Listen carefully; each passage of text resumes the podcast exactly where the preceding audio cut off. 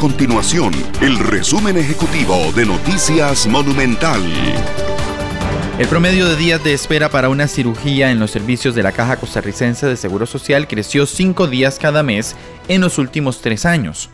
El aumento se disparó en marzo de 2020 cuando inició la pandemia del COVID-19.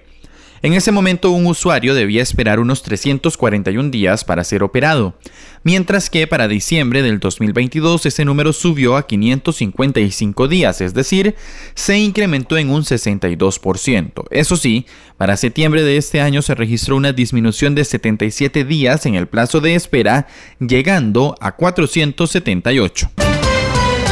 La cancelación del marchamo del 2025 se podrá hacer en tres pagos y por adelantado.